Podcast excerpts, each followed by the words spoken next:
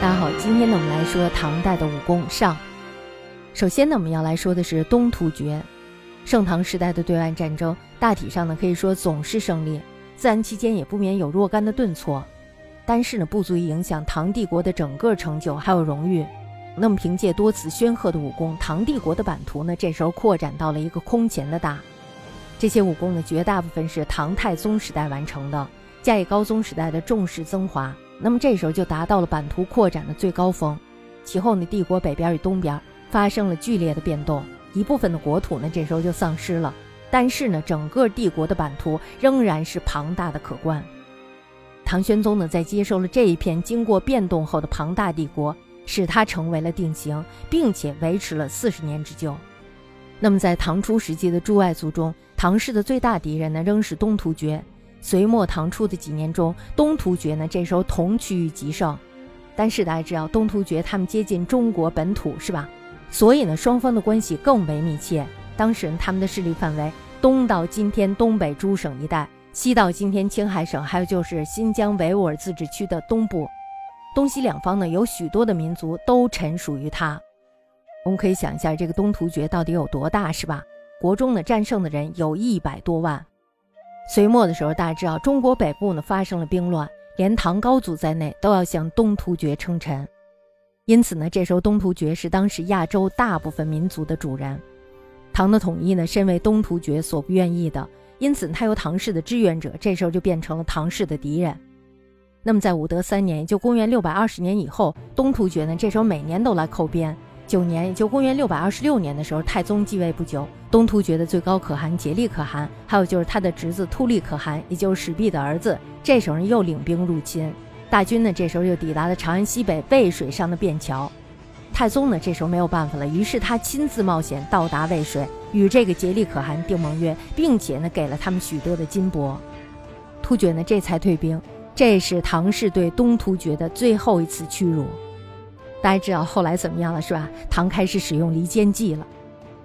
那么在武德九年，就公元六百二十六年以后，东突厥内部因为华人赵德延的乱政，还有就是大雪灾，那么对外呢又因为原来臣属于他们的铁勒部落薛延陀这时候叛变了，他们的国势呢就渐渐的衰微了下来。那么对唐氏的侵略呢才停顿了下来。由于唐氏的离间政策的成功，颉利可汗还有就是突利可汗他们发生了冲突。突利呢，于贞观二年，就公元六百二十八年的时候，投降了唐氏。东突厥的实力呢，这时候就更加的减损了。那么这时候呢，就授予唐氏一个绝好的复仇的机会。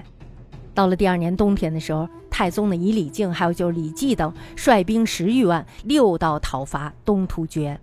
四年，也就公元六百三十年正月的时候，李靖呢，这时候就率骁骑三千突袭颉利。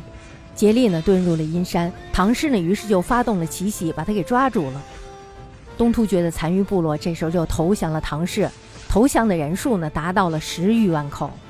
唐氏就把这一批降众安置在了东起幽州，也就今天的北京大兴区，西至灵州，也就是今天的宁夏灵武县的边塞地区，并且呢以突利还有就是阿史那思摩，后来呢改名为李思摩，这是竭力的堂叔，为都督统理这里。此外呢，东突厥诸酋长官拜五品以上就有一百多人。那么东突厥人他们移居长安的近一万家。太宗的本人是非常喜欢和突厥人接近的，甚至呢，他让他们充当太子城前的侍卫。太子呢，这时候也沾染了突厥的习俗。这些地方呢，我们可以看出来唐氏中央胡化色彩的浓厚。其实我们要看唐装的话，它有很浓的胡的气氛。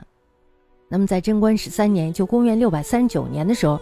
突利的弟弟结社呢，这时候就要率众谋反，没成想失败了，所以死了。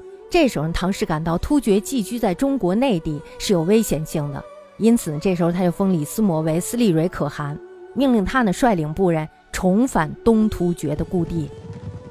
但是呢，不过数年，斯利蕊呢这时候就因为薛延陀的亲逼，率部南移。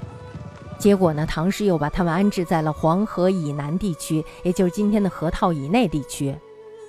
司利蕊呢，自己迁居到了京师。司利蕊南下以后呢，东突厥的故地这时候就被突厥酋长车比可汗所盗有。一直到高宗永徽元年，就公元六百五十年的时候，唐呢这时候擒住了车比，东突厥呢可以说这时候完全降服。那么在同年，唐氏呢又设立了单于瀚海二都护府，管理大漠南北地区。自此以后呢，东突厥未发生问题，达到了三十年之久。调卢元年，就公元六百七十九年的时候，正是高宗末代武则天当权的时候。这时候呢，单于大都护管内的东突厥叛变了，众至数十万人。唐呢，这时候就出师讨伐他们，虽然将他们的首领擒住并且杀死，但是突厥余众的叛乱仍然是此起彼伏。那么就在天寿元年，就公元六百九十年的时候，武则天称帝以后，东突厥的势力呢，这时候又渐渐的变得强大了起来。在胜利元年，就公元六百九十八年的时候，东突厥莫绰可汗入寇，大肆杀掠而去。此后呢，在武则天及中宗、睿宗之世，东突厥呢是连年寇边，长达十余年之久。直到玄宗开元初年，莫绰呢这时候已经衰老昏厥了，国内呢这时候也出现了乱象，他的部众降唐者非常的多。那么在开元四年，就公元七百一十六年的时候，莫绰死了。